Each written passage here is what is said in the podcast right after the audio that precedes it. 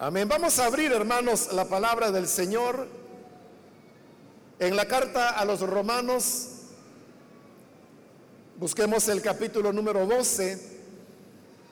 Los días miércoles estamos estudiando la carta a los romanos. Y así es como hemos llegado al capítulo 12, donde vamos a leer el la porción que corresponde en la continuación de este estudio. Nos dice la palabra de Dios en Romanos capítulo 12, el versículo número 9 en adelante. El amor debe ser sincero.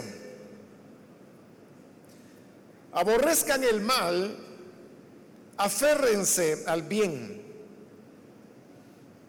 Ámense los unos a los otros con amor fraternal, respetándose y honrándose mutuamente. Nunca dejen de ser diligentes, antes bien, sirvan al Señor con el fervor que da el Espíritu.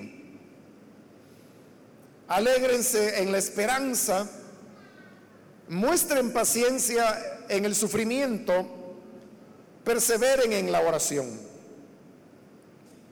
Ayuden a los hermanos necesitados. Practiquen la hospitalidad.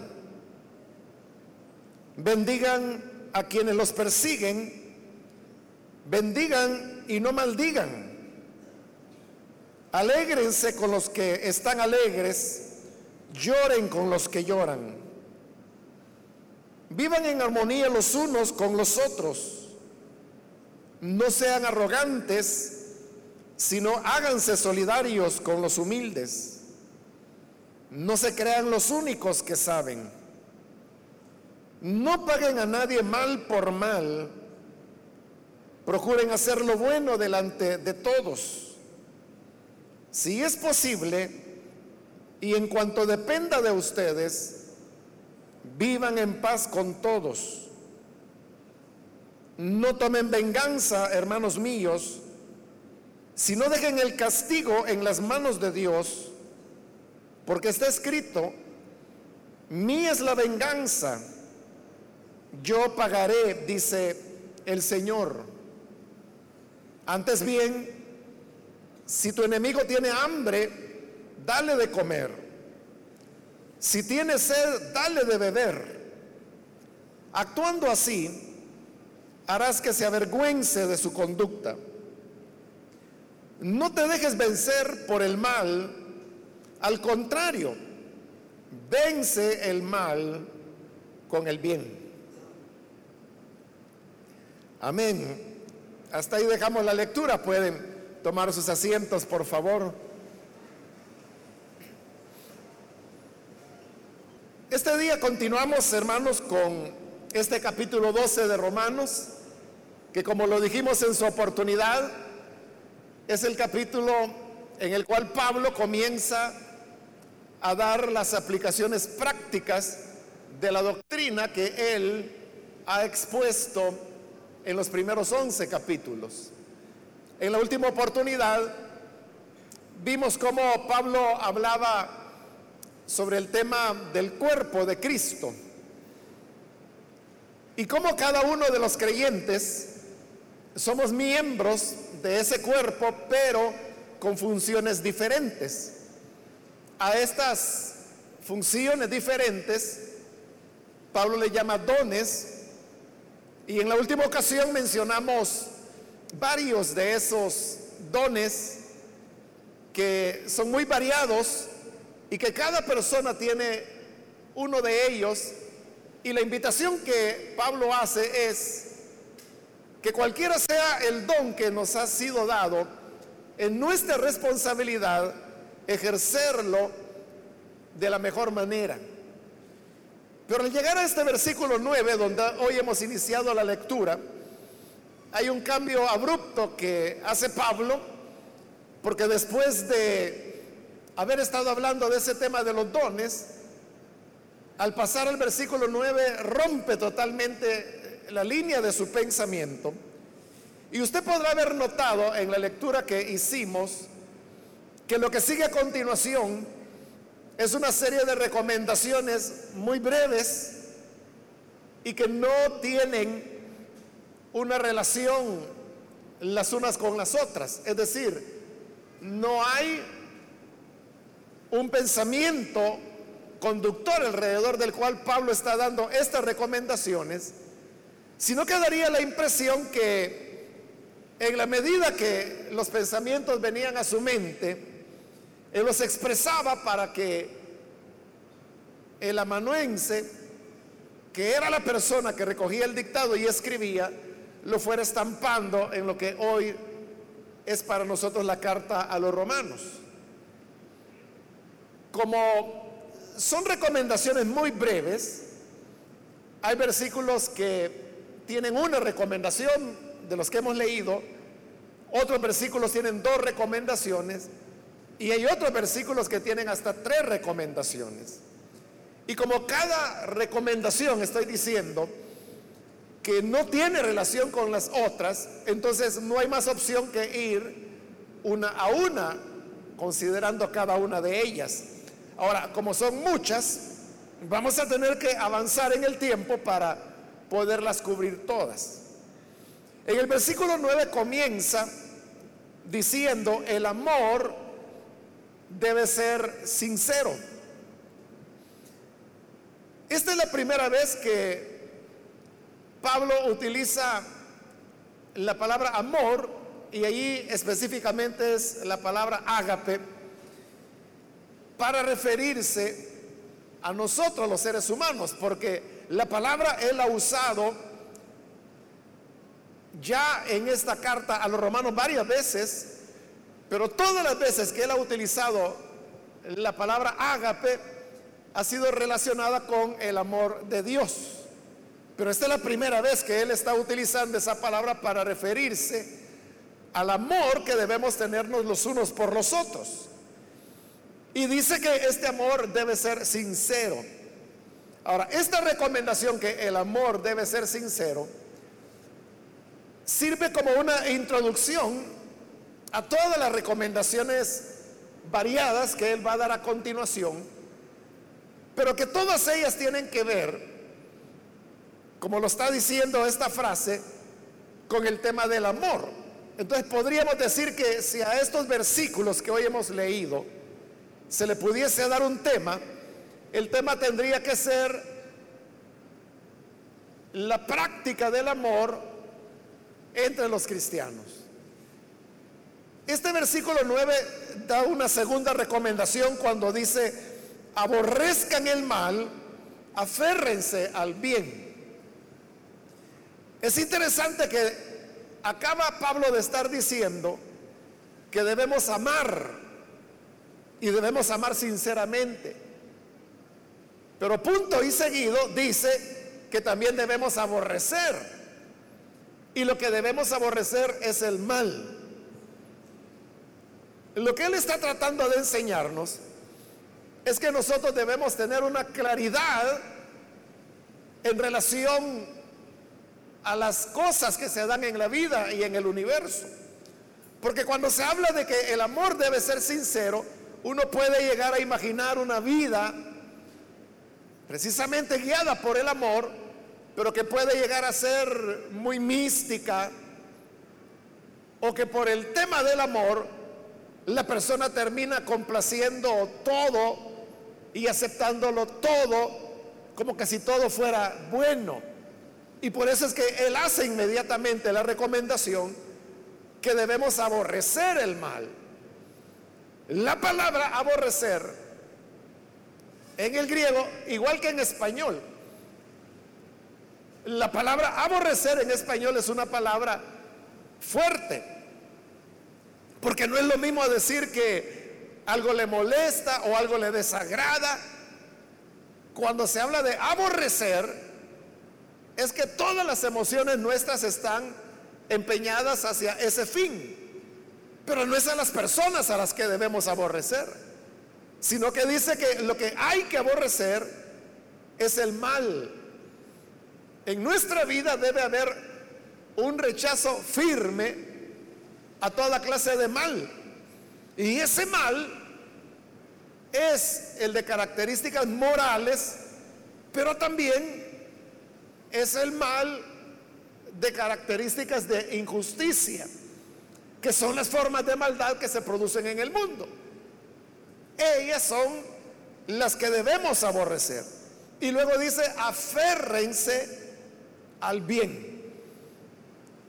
Aferrarse, hermanos, sabemos que es tomarse con fuerza de algo. Si uno dice, la persona se estaba ahogando, pero le lanzaron un salvavidas y él logró aferrarse al salvavidas. Significa que lo tomó con toda su fuerza y que no lo suelta porque sabe que de ese salvavidas depende su sobrevivencia. el creyente a lo que debe aferrarse es al bien. Mientras que aborrece firmemente el mal, se aferra y se toma del bien y no se suelta de él. En el versículo 10 continúa diciendo, ámense los unos a los otros con amor fraternal respetándose y honrándose mutuamente. Hoy está hablando de cómo debe ser la característica del amor entre los creyentes. Y dice que debemos amarnos los unos a los otros con amor fraternal. Cuando habla de amor fraternal, ahí ya no es la palabra ágape, sino que es la palabra filia y filia se traduce, tal como lo he hecho acá, esta traducción, como amor fraternal. El amor fraternal es aquel que surge precisamente de la fraternidad.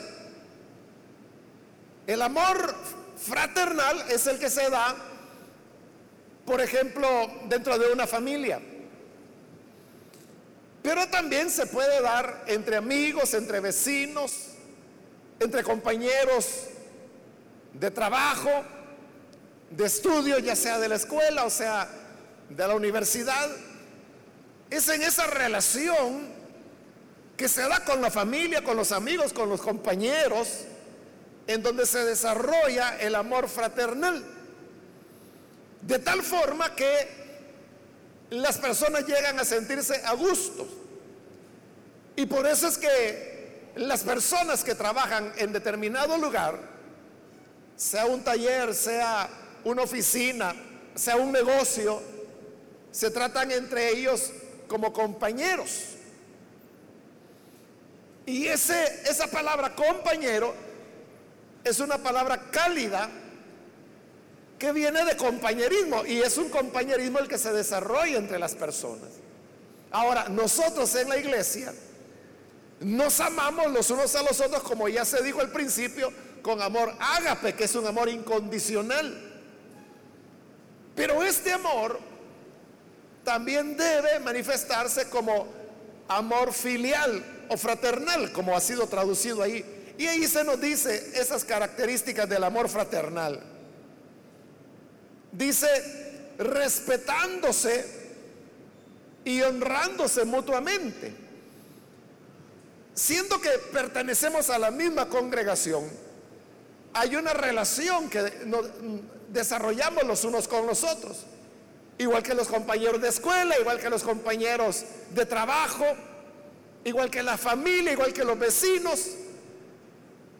Más o menos, hermanos, nos conocemos acá. Y digo más o menos porque es una congregación numerosa. No alcanzamos a conocer a todas las personas. Pero más o menos digo porque hay rostros que nos parecen familiares. Hay personas que no sabemos cómo se llaman, pero su rostro nos parece familiar. Hay personas a las cuales sí conocemos, sabemos cómo se llaman, tenemos cierta amistad, relación con ellos. Y habrán otros que ni la cara ni el nombre, nada, ¿no? Pero el hecho de que pertenezcamos a la misma iglesia nos hace compartir no solo el mismo edificio, las mismas sillas, sino también los mismos ideales, los mismos sueños. Y esto, esta relación produce un encariñamiento de los unos hacia los otros. Ese es el amor fraternal. Y este amor fraternal es el que nos debe llevar, como dice ahí, a respetarnos y a honrarnos mutuamente.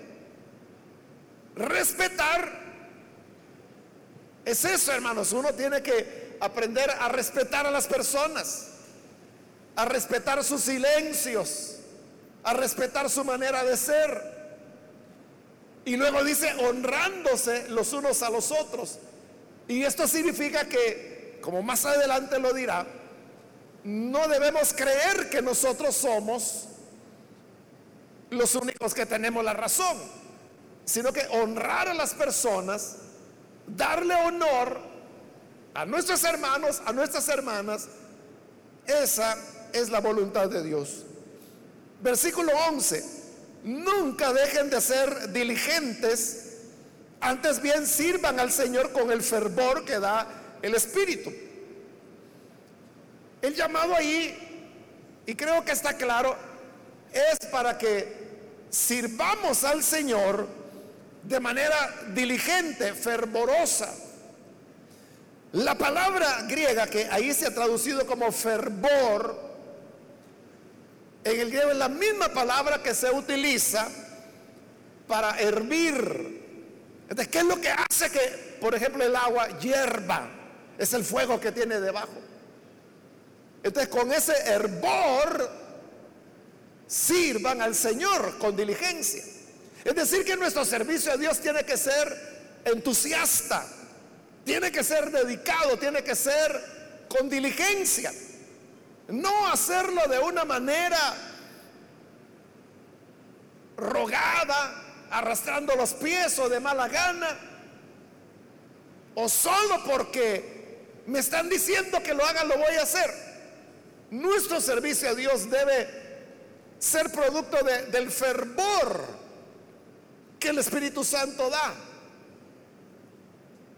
No importa cuál sea nuestro papel.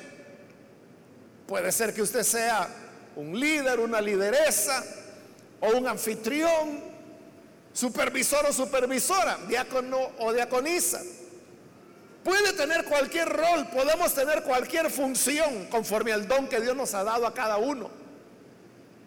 Pero aquella función que Dios nos ha dado debemos hacerla con toda diligencia, con toda pasión, con toda entrega. Con ese hervor que el Espíritu de Dios da.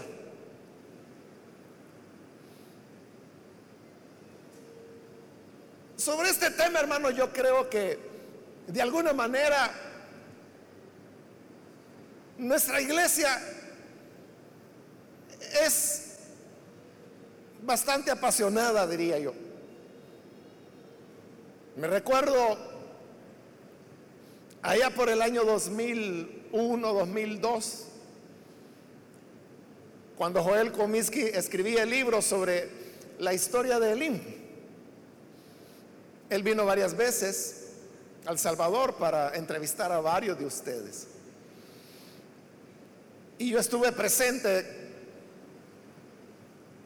no en todas las entrevistas que él hizo, pero quizá yo diría como en el 60% de ellas. Y me recuerdo que él, platicaba mucho en la medida que él iba, bueno, él venía estudiando la iglesia desde 1996.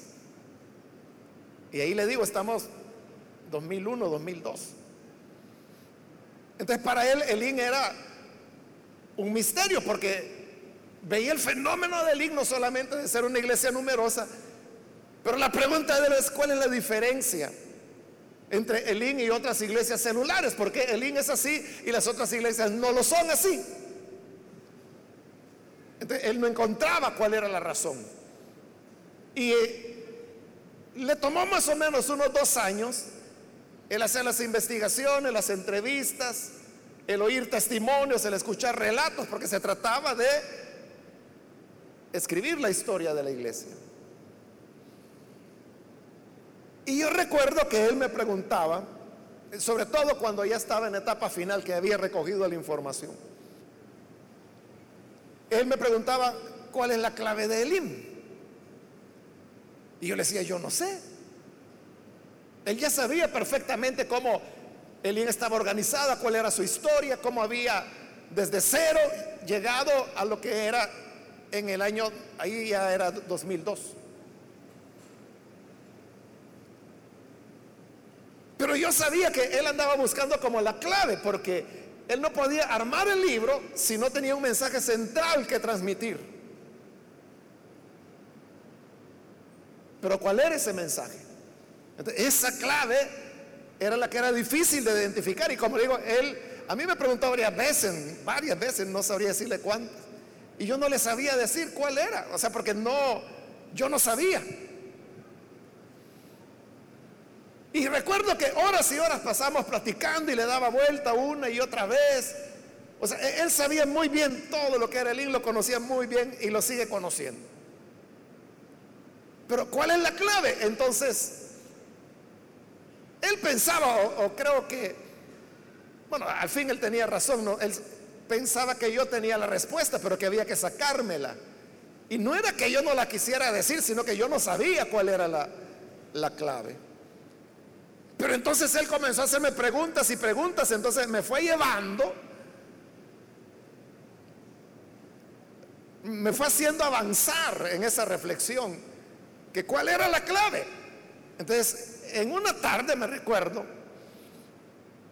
creo que un día antes de él irse ya del país, porque terminaba su investigación,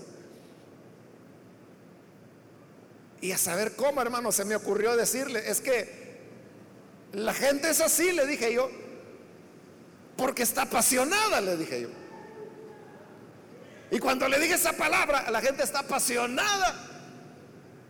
Él, él digo, eso es, me dice. Eso es pasión. Esa es la clave, me dice. Bueno, por eso, hermanos, es que el libro, bueno, originalmente lo escribió en inglés, ¿no? Y fue publicado en inglés primero. En inglés el libro se llama Pasión y Persistencia. Y así se llama en portugués, así se llama en mandarín, que son los idiomas a los cuales ha sido traducido. Cuando se hizo la traducción al español,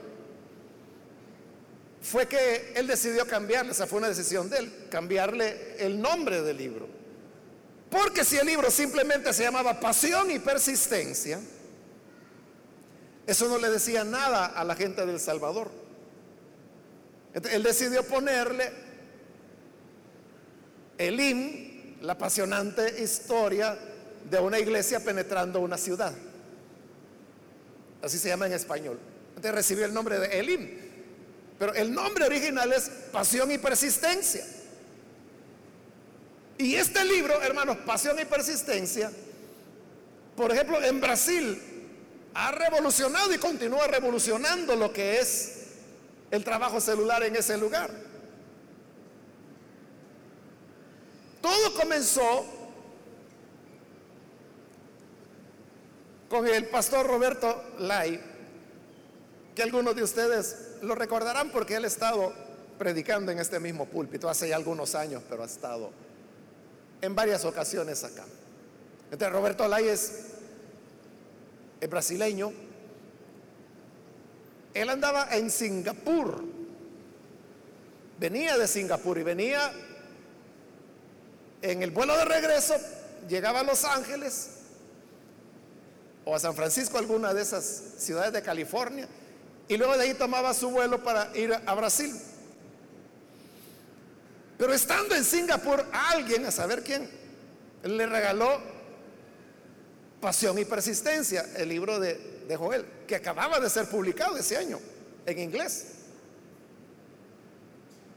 Entonces él lo agarró y él, él, me cuenta, se subió al avión, es un vuelo como de 18 horas, de Singapur hasta California. Y dice que lo comenzó a leer, no pudo parar. O sea, le apasionó el libro. Es que el libro realmente es apasionante.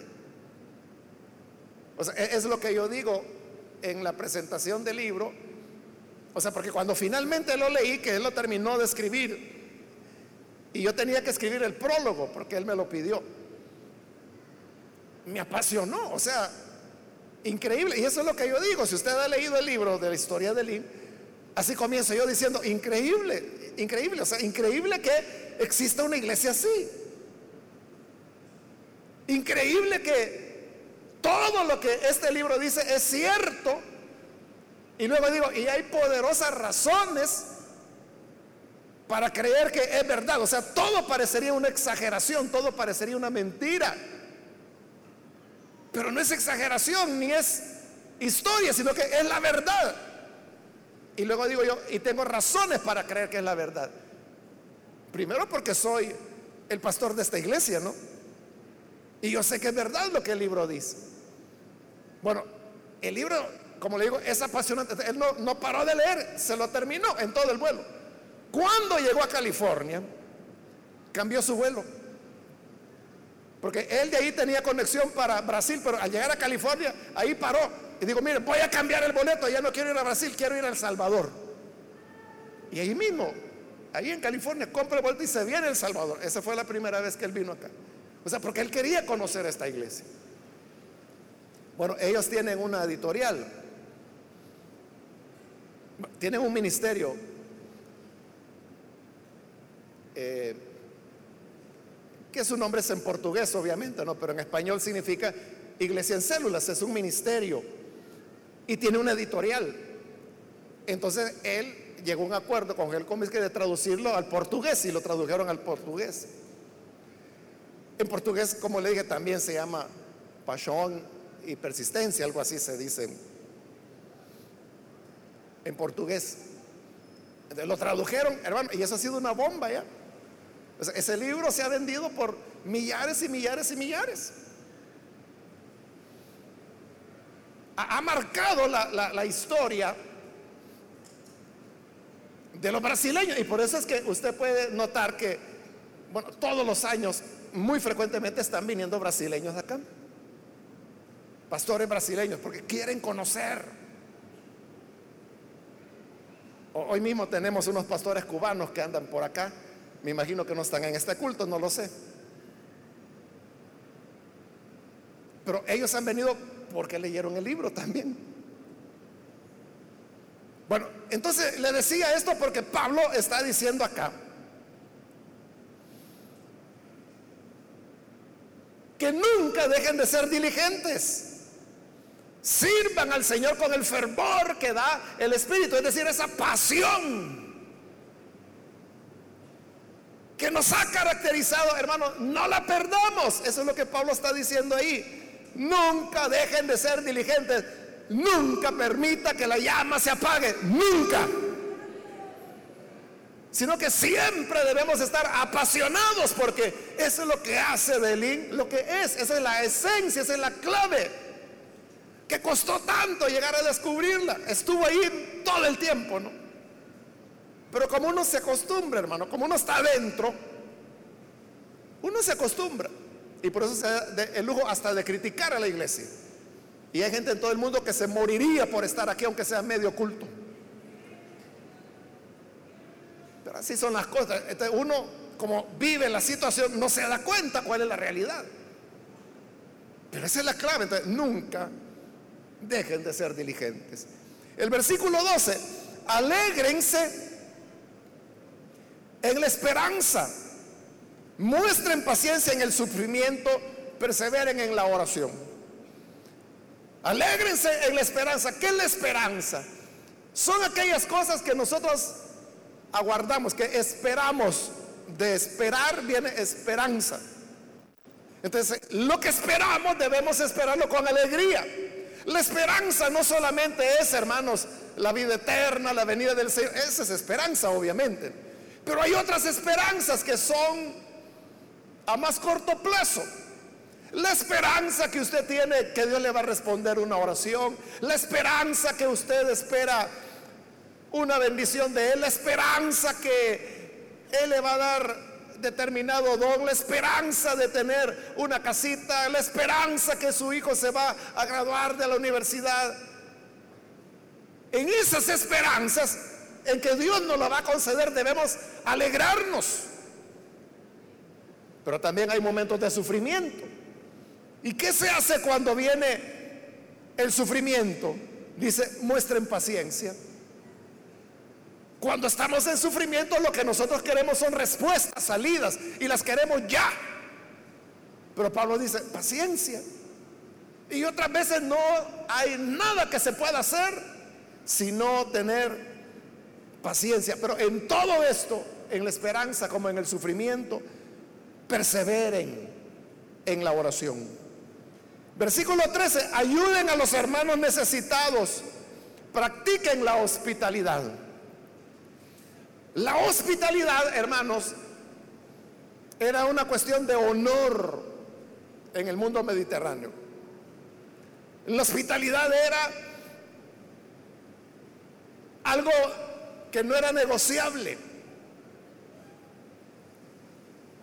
Solamente una persona muy vil, muy baja, podía negar la hospitalidad a alguna otra persona. Y cuando alguien recibía a alguien como huésped, lo trataba como rey. lo protegía. El Salmo 23, hermanos, que todos lo relacionan con el pastor. El Señor es mi pastor, nada me faltará.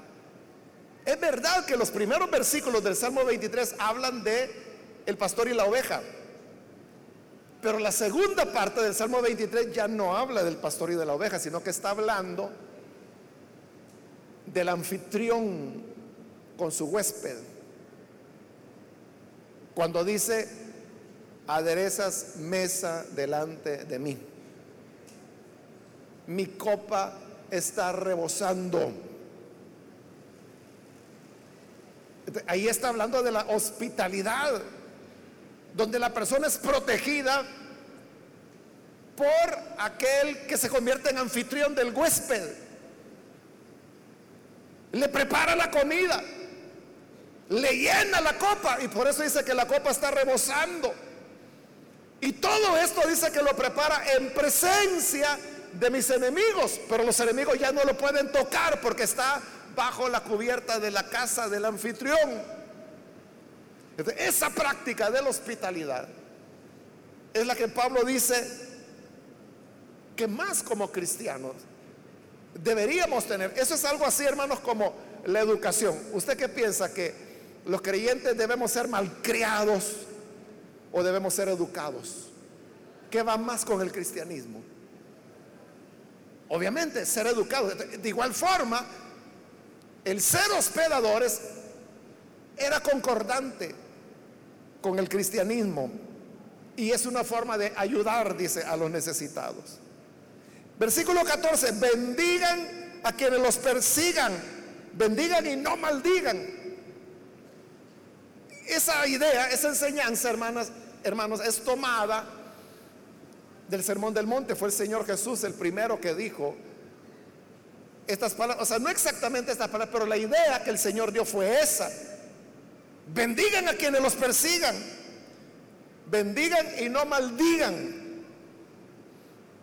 Entonces note, Pablo está escribiendo esta carta. Se cree que para el momento en que Pablo está redactando Romanos, el Evangelio de Marcos ya había sido escrito, que fue el primer Evangelio en ser escrito. Y si no había sido completado, porque Marcos también tuvo un proceso de redacción, al menos había ya ciertos elementos del Evangelio del Marcos que también recogen su versión del Sermón del Monte. Pero además estaba la tradición oral. Entonces Pablo había escuchado, porque Pablo no estuvo con Jesús. Pero todavía habían personas vivas que habían oído a Jesús y que decían que el Señor había dicho que en lugar de maldecir a la gente, había que bendecirla. Porque esa es la reacción natural. La reacción natural es que si alguien lo empuja, usted le empuja también. Si alguien le ofende, usted devuelve ofensa también. Si alguien le sale bravo, más bravo le sale usted. Pues ese es el mundo natural. Pero Jesús dijo que no debemos ser así, sino que cuando nos maldicen, debemos bendecirles. Eso rompe con todo lo que es la reacción natural que los seres humanos tenemos para comportarnos como verdaderos creyentes. Entonces, siempre recordemos, bendigan a quienes los persiguen, bendigan y no maldigan. Versículo 15, alégrense con los que están alegres, lloren con los que lloran. Eso habla de la conexión, por decirlo de alguna manera, que debemos tener como cuerpo de Cristo. Llorar con quien llora y alegrarse con quien se alegra. Crisóstomo, que fue uno de los llamados padres de la iglesia, de los primeros creyentes, pero que además fueron geniales, ¿no? Grandes maestros de la palabra. Él decía que es más fácil llorar con el que llora que alegrarse con el que se alegra. Porque cuando alguien está llorando puede tocarle el corazón y moverlo a usted a llorar. Entonces es más fácil llorar con el que llora. Pero alegrarse con el que se alegra es un poco más difícil. Porque dice que incluso la alegría de otro puede provocar en usted envidia. Pero el mandato que Pablo está dando es que hay que alegrarse con el que se alegra. Compartir su triunfo, compartir su alegría. Si las cosas le salieron bien, muy bien. Esas mismas cosas que a usted siempre le salen mal, muy mal. Alégrese con el que se alegra. Y de igual manera, llorar con el que llora. Versículo 16. Vivan en armonía los unos con los otros. No sean arrogantes, sino háganse solidarios con los humildes. No se crean los únicos que saben vivir en armonía. Tener armonía, hermanos, es que vivimos de manera coordinada, Armonía, por ejemplo, es la que hace la música, cuando está armonizada, obviamente, ¿no? Cuando todos los instrumentos están sonando en la misma nota, llevan los mismos acordes, eso crea una armonía. Y por eso es que la música se oye agradable, pero si algún instrumento fuera en otra tonalidad, usted lo va a notar inmediatamente. Si usted sabe y tiene un poquito de oído, usted va a decir, ah, está fallando, el, bajo anda perdido, la guitarra anda perdida, el teclado anda en la luna. Pero para aquel que, no logra distinguir, solo va a decir, bueno, algo está mal, no sé qué, pero algo está mal.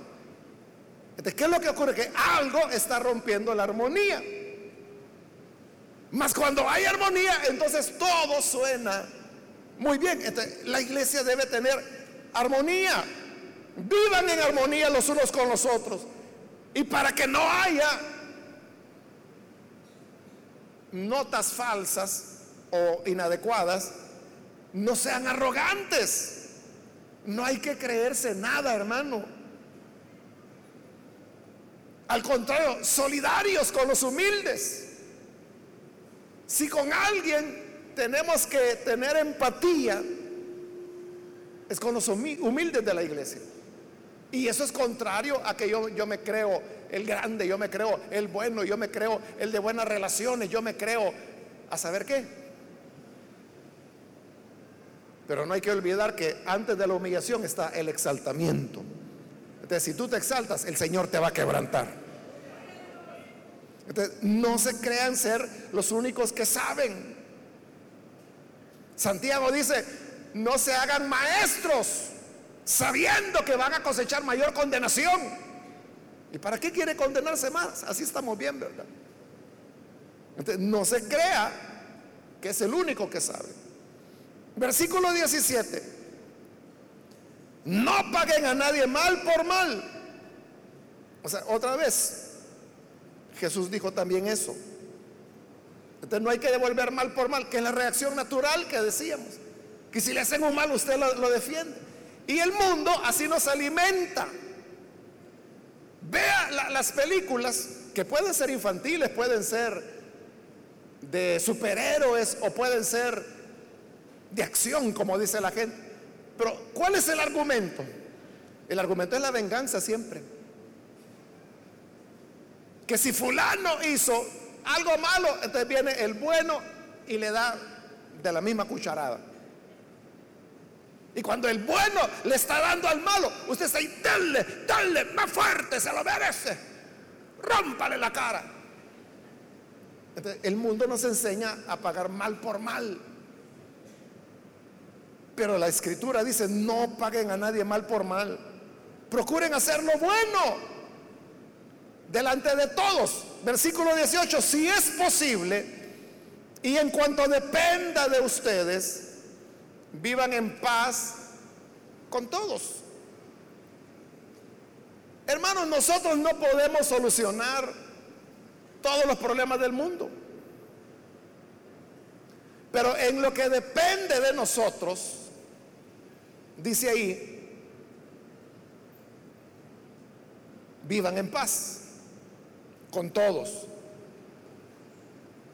Los problemas estarán ahí. Hay problemas que podemos resolver. Y primero Dios que podemos resolver muchos problemas.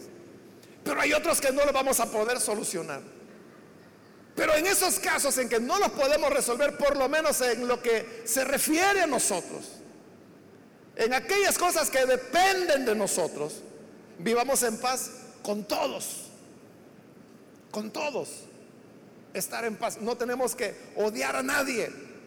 No tenemos que tener peleas ni contiendas contra nadie. Es decir, debemos cumplir la parte que a nosotros nos corresponde. Hay personas que tienen la mala costumbre, porque es una mala costumbre, de decir, es que mire, ni los creyentes cumplen. No, si hipócritas son. ¿Y tú qué vas a hacer? ¿Te vas a quedar solamente diciendo que los demás son hipócritas y nada más? Entonces, si todos los demás son hipócritas, sé tú el primer sincero. Sé tú la primera sincera entonces. Por eso le digo, es una mala costumbre. Que, se ponen así, ah, no, pero mira el fulano, mira la sultana, mira, y tú. Entonces, en lo que dependa de ti, ¿qué vas a hacer?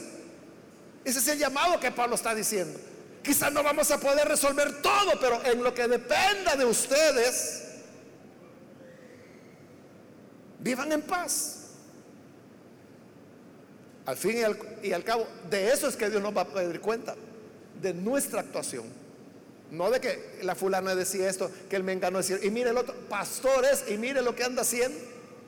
Pero no te va a pedir cuenta del pastor, te va a pedir cuenta a ti de tu vida en cuanto dependa de ti, vive en paz con todos, haz el bien. Aunque otros no lo hagan, aunque nadie lo haga, hazlo tú. Y marca la diferencia. El 19. No tomen venganza, hermanos míos, si no dejen el castigo en las manos de Dios, porque está escrito, mía es la venganza, yo pagaré, dice el Señor. Esa escritura, mía es la venganza, yo pagaré, se encuentra en Deuteronomio. De ahí es que Pablo la está tomando. Y la invitación que se nos hace es a que no cobremos venganza por nosotros mismos, sino que se lo dejemos al Señor y el Señor entonces lo hará por nosotros. Esto, hermanos, no significa que uno tiene que ser descuidado o complaciente con las cosas que se deben corregir. Porque a lo mejor alguien cometió, por ejemplo, un delito. Y usted sabe quién fue y sabe que cometió un delito. Pero usted dice, no, no, la Biblia dice que hay que dejar la venganza al Señor. Es que no se trata de venganza, se trata de que esta persona que hizo algo indebido ya no lo siga haciendo. Si se lo hizo a usted, que ya no siga causando más víctimas. Pero si usted no hace nada, va a dañar a otra persona. Y si esa persona no hace nada, seguirá con otra y con otra y con otra y con otra.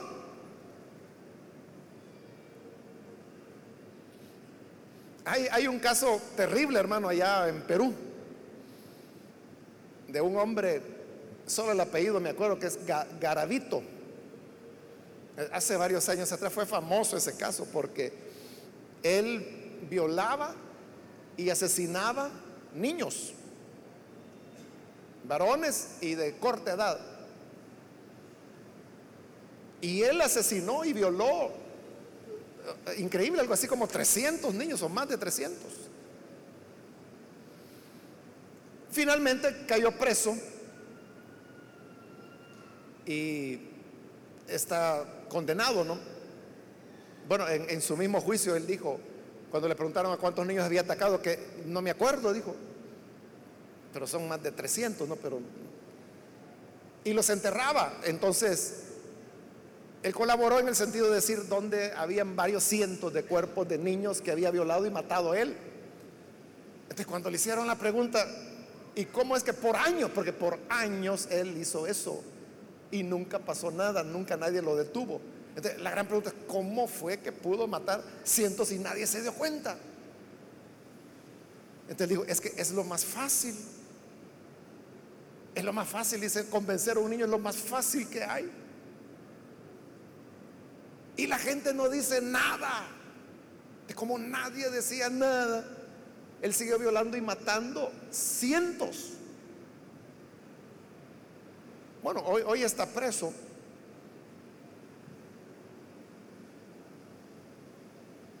A veces hay periodistas que entran y lo entrevistan. Bueno, hay libros escritos sobre él porque fue un caso horrible. Eso es lo que ocurre cuando nadie dice nada. O cuando la gente dice, no, el Señor se va a encargar. Claro, el Señor se va a encargar al final de los tiempos. Pero, y mientras tanto, que el monstruo va a andar ahí haciendo y deshaciendo. a eso me refiero cuando digo que la venganza del Señor no significa que también nos vamos a quedar de brazos cruzados cuando usted puede hacer algo para que no haya otras víctimas. Versículo 20. Antes bien, si tu enemigo tiene hambre, dale de comer. Si tiene sed, dale de beber. Actuando así, harás que se avergüence de su conducta. Aquí está citando un proverbio, Pablo. Proverbio 25. Que dice eso. Que en lugar de buscar la, venganza, Dice, si tu enemigo tiene hambre, dale de comer. Y si usted dice, bueno, pero, pero si es mi enemigo, ¿usted porque no sabe el daño que me ha hecho? Eso es lo que Jesús dijo. Si tú solamente amas al que te ama, ¿cuál es la diferencia con los paganos? Los paganos también aman a los que los aman. Pero si tú quieres ser un hijo de Dios, tu justicia debe ir más allá y si tu enemigo tiene hambre, dale de comer. Si tu enemigo tiene sed, dale de beber. Y uno puede pensar, es que entonces nunca me va a pedir perdón. Bien comido lo voy a tener, bien bebido. Y nunca va a reconocer su falta. Sí la va a reconocer. Porque ahí dice que actuando así, dándole alimento al que tiene hambre, al enemigo que tiene hambre y dándole de beber a tu enemigo que tiene sed, actuando así, dice el proverbio, harás que se avergüence de su conducta. ¿Por qué se va a avergonzar? Porque la persona puede ser muy malvada, pero sabe que le está haciendo un mal. Y cuando ese mal usted se lo devuelve en bien, lo va a avergonzar. Esa expresión que aparece en la Reina Valera, que dice ascuas de fuego amontonará sobre su cabeza, es una expresión idiomática. Las expresiones idiomáticas son aquellas maneras particulares que hay en cada idioma de decir ciertas cosas de manera diferente.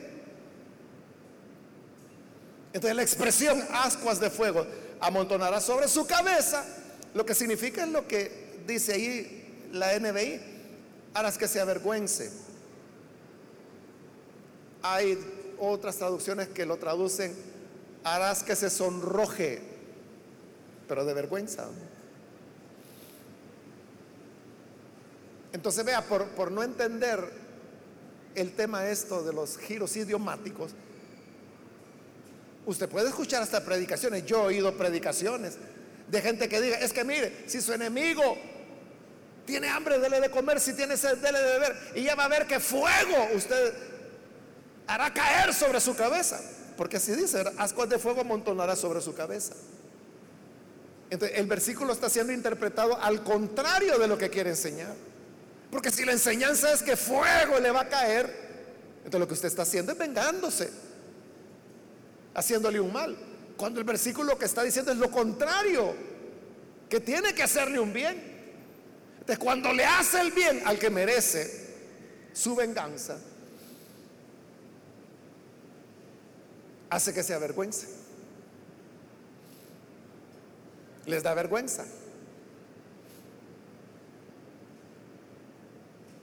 Eso es lo que, o sea, uno podría pensar, ¿y, eso funciona de que de verdad se van a avergonzar? Sí funciona. Hay ejemplos de eso. En la Biblia lo tiene, el centurión, que fue el encargado de asegurarse que Jesús fuera ejecutado, que ordenó que lo clavaran en la cruz. Cuando Jesús muere, ¿qué dijo ese centurión? Digo, verdaderamente este era el Hijo de Dios. Y él no era ni judío, era romano, un soldado, un centurión. Pero ¿qué fue lo que lo conmovió? Las palabras del Señor en la cruz. Padre, perdónales, porque no saben lo que hacen. ¿Y quién es aquel condenado que está pidiendo perdón para sus verdugos? Terminó a vergo. Él fue el que había ejecutado la orden de crucificar a Jesús. Quedó avergonzado y reconociendo, este verdaderamente era hijo de Dios. Eso es lo que el pastor Martin Luther King hizo en los Estados Unidos, 1963. Bueno, 62, 63 abogando por los derechos civiles de los negros en los Estados Unidos. Porque había restaurantes en donde los negros no podían entrar, solo era de blancos. Y, la ley decía que si un negro entraba ahí, iba preso. O sea, eso estaba escrito. Entonces lo que él hacía es que entrenaba a los hermanos, porque era un movimiento basado en la fe, en las iglesias. Era el refugio, el único refugio que les quedaba a los negros, sus iglesias evangélicas. Entonces él les enseñaba a no devolver mal por mal. Él fue un fervoroso creyente de la no violencia, inspirado por Jesús y también con la gran inspiración de Gandhi que estaba vivo en la época de él. Entonces él invitaba a los negros cristianos que fueran y entraran en esos restaurantes y se sentaran en la mesa. Entonces el dueño del restaurante llamaba a la policía, la policía llegaba y los sacaba a los negros y los metía presos. Pero cuando sacaban a uno, otro se sentaba. Y lo sacaban también, se sentaba otro. Y lo sacaban, y todo esto a la cárcel. Pero se pasaban todo el día sacando negros del restaurante. Bueno, en una de esas el mismo Luther King se fue a sentar ahí y también lo metieron preso. Pero ¿qué ocurría? La prensa veía eso y la prensa fotografiaba, la radio transmitía lo que estaba haciendo, de cómo la policía sacaba uno y luego otro y luego otro. ¿Y de qué hacía eso? De estar llevándose los presos solo porque habían entrado a sentarse a un restaurante. Visibilizar el mal que hacían.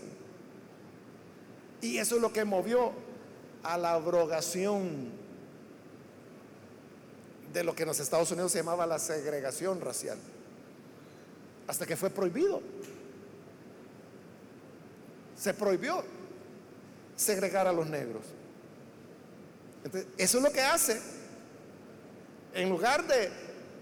Había otra rama que era la, de este famoso Malcolm X, que todavía está vivo, ¿no? que él decía que había que luchar por los mismos derechos civiles de los negros, pero por la vía armada.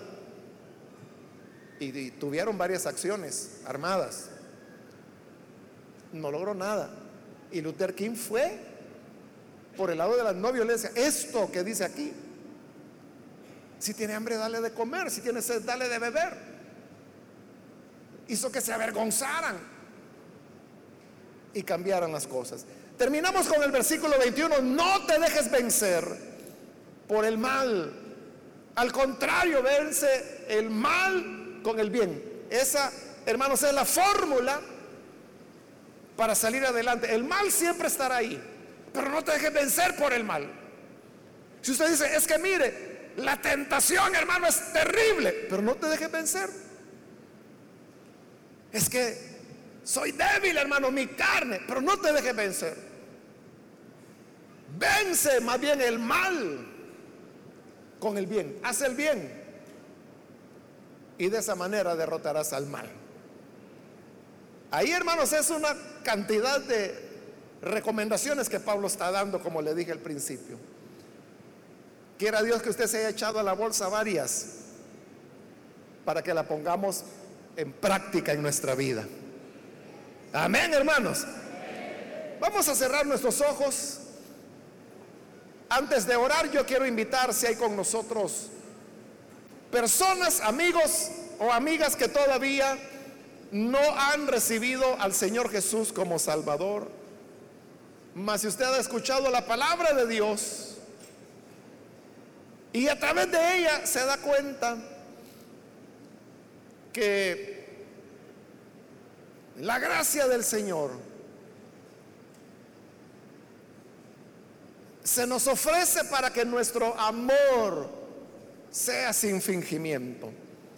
¿Quiere usted recibir ese amor de Dios? Yo le invito para que ahí en el lugar donde está, se ponga en pie si usted necesita recibir al Hijo de Dios. Con toda confianza, póngase en pie para que podamos orar por usted. Cualquier amigo o amiga que hoy necesita venir al buen Salvador, póngase en pie para que oremos por usted. Y así la gracia del Señor le alcanzará. ¿Hay alguna persona, algún amigo o amiga que necesita venir? Voy a ganar tiempo. E invito también si hay hermanos o hermanas que se han alejado del Señor pero hoy necesitan reconciliarse. Póngase en pie también. Y venga, vamos a orar por usted.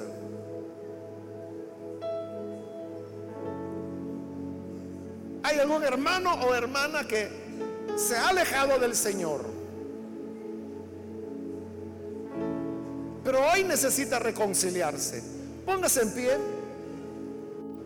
para que oremos por usted. ¿Hay alguna persona?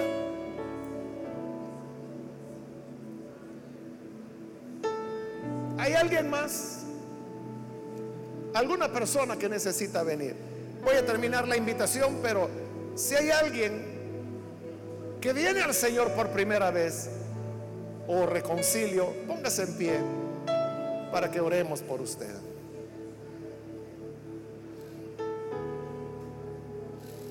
A usted que nos ve por televisión también le invito para que pueda recibir al Hijo de Dios, únase con nosotros en esta oración.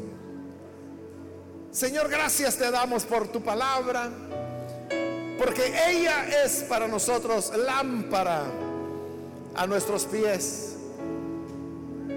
Es la luz en nuestro camino. Y hoy, Señor, hemos escuchado la senda por la que debemos andar. Ayúdanos a guardar estas recomendaciones y a llevarlas en nuestro corazón y que la practiquemos cada día. Aquellos, Señor, que hoy te reciben a través de televisión, de internet, de radio, llega, Señor, a estas personas, cámbiales, transfórmales, hazles nuevas criaturas para que te puedan servir y ayúdanos, Señor, a andar en rectitud y para que nuestro amor sea sin fingimiento.